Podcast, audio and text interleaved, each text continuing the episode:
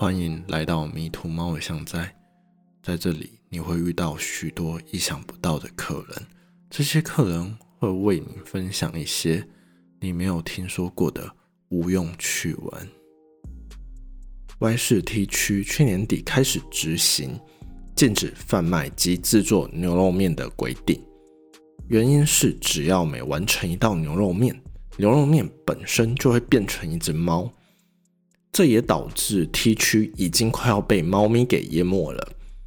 而如果违反了这个规定的话，主要会有两个惩罚。第一个惩罚是非法制作及贩卖牛肉面的人需要认养三到十只不等的猫咪。如果你是任意弃养猫咪的人，那么你将会被惩处，终身被关进猫咪收容所里面服刑。群业车站是位于都市区东边的一个三间城寨里面的一个小站，它也是群业山庄唯一一座铁路车站。现今群业山庄的人口已经不足百人了，又加上公路系统的开发成熟，其实出入城寨也不太需要依靠这个车站了，所以它每日的运输量几乎是挂蛋的。可神奇的是。它终究不会被列入在废站名单里头。可以猜想的可能，也许是每天早上清晨四点整，有一班列车会从群业车站发车，它会一路直达市中心。而这个列车上头有一个老顾客，这个老顾客是一头母牛，名字叫做阿比，可能跟他有关吧。毕竟没有了它，都市里面的人们根本不知道什么时候是清晨五点，该准备起床面对新的一天了。东海体育场是一座刚落成不久的体育场馆，无论是从早晨或者是晚上，其实我都没有看过有任何的人进出过场馆。以及场馆里面似乎也没有管理员的存在。只要一经过那里，我都会忍不住向场馆的入口处看去。在那狭小的入口，其实我可以很清楚的看见操场，以及有无数个黑影就矗立在那一个操场上头，就如同大树一般屹立不摇，动也不动。但我实在没有勇气进入东海体育场里头，因为生怕，生怕只要我一进去，我也会成为那一群黑影的一份子。各里民注意，各里民注意！理查三街十字路口处有天使掉了一本笔记本，请好心的民众如果有看到，千万不要捡起来。以免你立即死亡。再说一次，各位李民请注意，理查三间十字路口处有天使掉了一本笔记本，请看见的好心民众千万不要捡起笔记本，千万不要捡起，以免你立即死亡。本里长已经通知尼克三巷的王老先生来处理了，请民众安心过马路，不要惊慌。谢谢。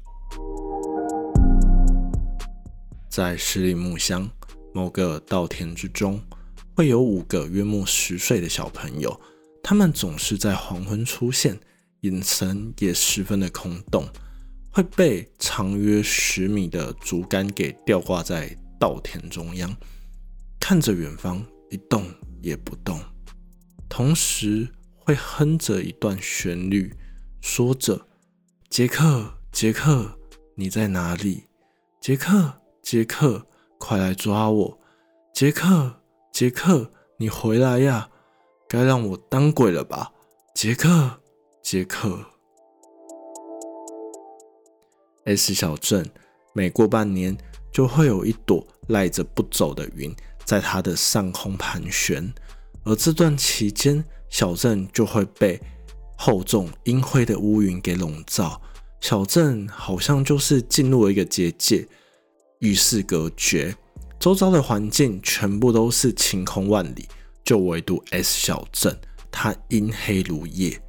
别以为这一朵乌云赖着不走，就这么简单而已。其实有时候它可能会有求必应的下起一堆钞票雨，但有时也会成为小镇的噩梦，下起十多天的动物尸体。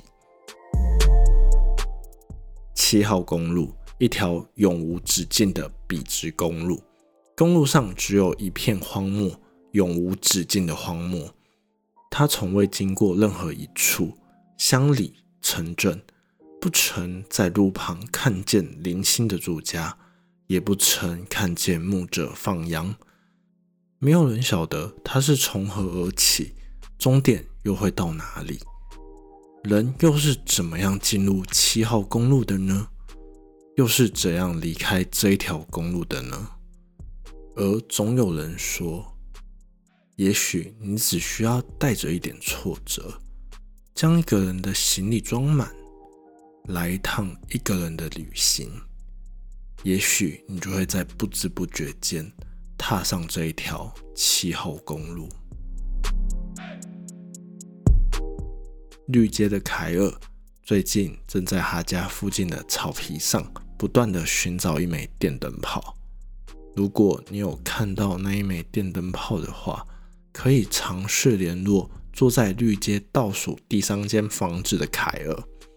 那一枚电灯泡的样子，其实就跟一般五瓦的卤素灯泡没什么两样。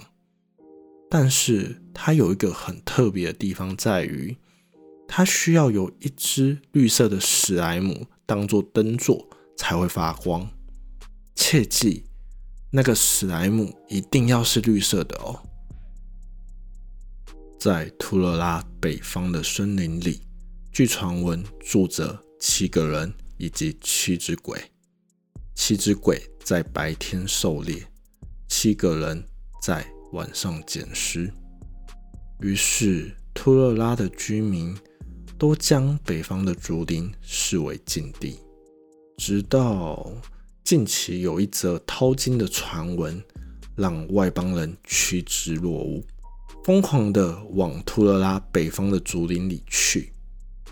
而在前几天的白昼瞬间被黑暗给吞噬之际，整座翠绿的竹林转眼间变成鲜红的血林。而在同一时间，流经图勒拉的河从清澈的碧蓝。逐渐转变成耀眼的金黄色的河水，持续了三天三夜。方盒子牧场的牧羊人是蛮具危险的工作，你该提防的并不是在牧场附近徘徊的狼群以及棕熊，而是要时时刻刻地注意那一些看起来人畜无害的白色绵羊群。因为他们最喜爱的休闲活动就是咬杀看守他们的牧羊人。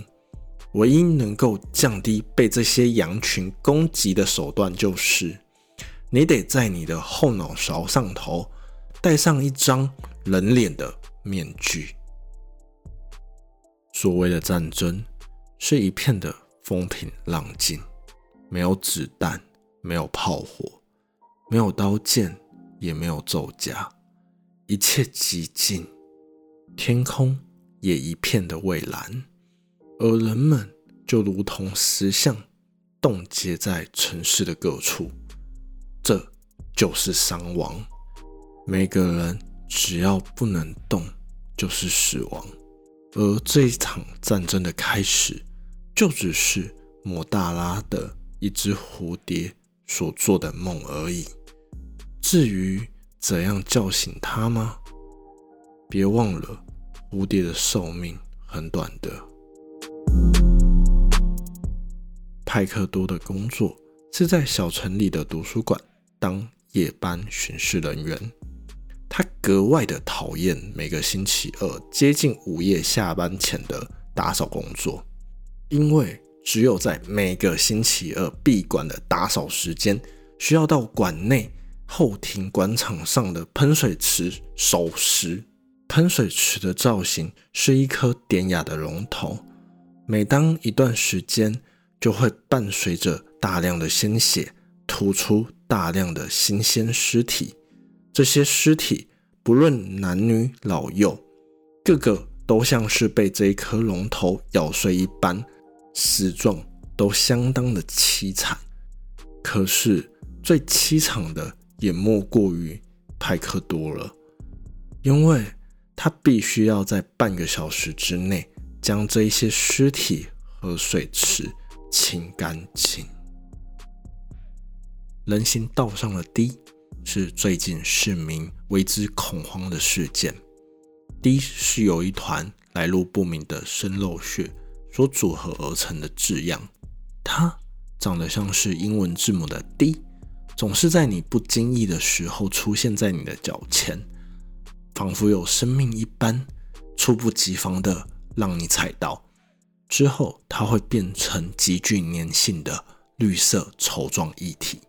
然而，在各个路口的监控设备严密的管控之下，仍然没有发现有人刻意投放滴的行为。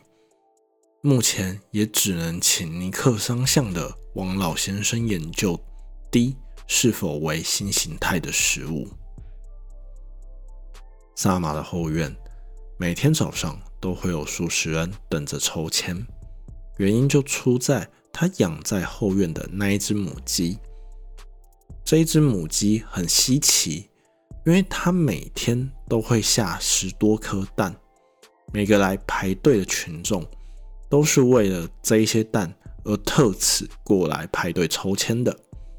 原因是因为这一些蛋可能可以带来一些好运。只要你能够将蛋带回家，敲开蛋壳，里面会倒出红茶。只要你能够把它喝光，那么你就有机会获得半年的好运。不过，你必须要先付上三十元的代价就是了。夜雨天的帕克公园能够入场的时间，就是在晚上的下雨天。但除了这项规定以外，进入帕克公园还必须遵守几项规定，而这些规定里面有几项较为特殊的。第一项规则是，请全裸入园，请勿携带任何的物件以及物品，例如雨衣、雨鞋、雨具、包包以及各式各样的饰品。而规则二是。请勿携带任何的宠物入园。规则三是，请勿使用公园的公厕，以及请在草皮上随地大小便。额外还有几条规定，像是请勿在篮球场上与石像打篮球，甚至附带本场所欢迎喜爱做爱的人使用。二类香面包坊有一种神奇的隐形面包，是由十里木香的女巫制作烘烤而成的。它算是二类香面包坊的招牌面包之一，每天只限量五到八个。我曾经去过几次，想要一探这个面包的虚实，但每次只要一经过二类香面包坊，隐形面包的架上，每次都摆着售罄的牌子。在与熟客闲聊时，问起这个隐形面包，他们的回答都异口同声地说：拆开隐形面包的包装时，会有一股很浓烈的尿骚味，但吃下去的口感以及味道，有点像是奶香非常浓郁的咖啡面包。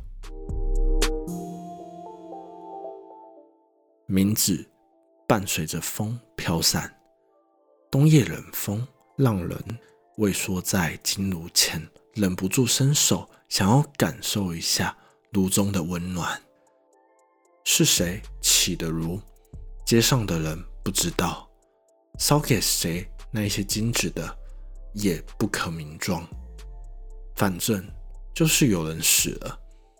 然而活着的他们会蜷缩在车站前，用纸箱盖着简单的家。幸运一点的管区，在冬夜里会每三天两头地就有人烧起金炉。他们总是会人云亦云的说是谁谁谁离开了，但孙子却也因此在冬夜里暖了起来。青藏枫林中有一棵枯木，它的直径约莫一百米。据传闻，这一棵树曾经高过于天际，但现今已然断折成了青藏峰的一部分，成为其他花草树木的养分。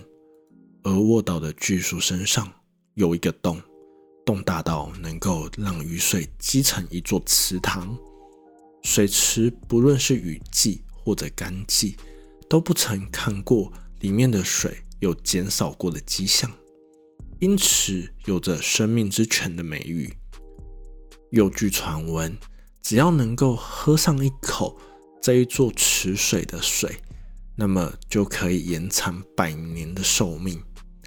但如果贪杯，就有可能和许多人一样，醉倒在生命之泉里头，成为它的养分。西岸的港湾有一排会走路的雕像，它们分别是虾子、猴子、狮子和梨子。每天，它们都会在海岸边的防坡堤上徘徊，每一步都相当相当的缓慢，约莫每两个小时才走一步。这些雕像是为什么矗立在海岸边的？又是为何能够走动？到目前为止，没有人可以找到答案。但很有趣的是，千万千万别在这些雕像面前吃甜筒冰淇淋，千万不要，以免你后悔莫及。猫先生久违是一只。看上去十分之慵懒的猫，也是一只殷勤工作的猫。有人说它是一只奉公守法的猫，但也有耳闻，其实它是一只猫怪盗。奶奶总觉得它的脑袋有点问题，感觉它的智商好像只停留在三岁。但却不可否认的是，你能够在国家图书馆里面找到猫先生九位的博士论文。虽然说它是猫先生，但总有人觉得它其实是一只母猫。可是大部分的人都觉得它是一只公猫。而我怎么看猫先生九位，它就只是一只再普通不过的三毛猫而已。欢迎来到迷途猫的象哉，我是 A 四君，是这里的食客。今天主人不在，也欢迎你分享那一些我没有听过的无用趣闻。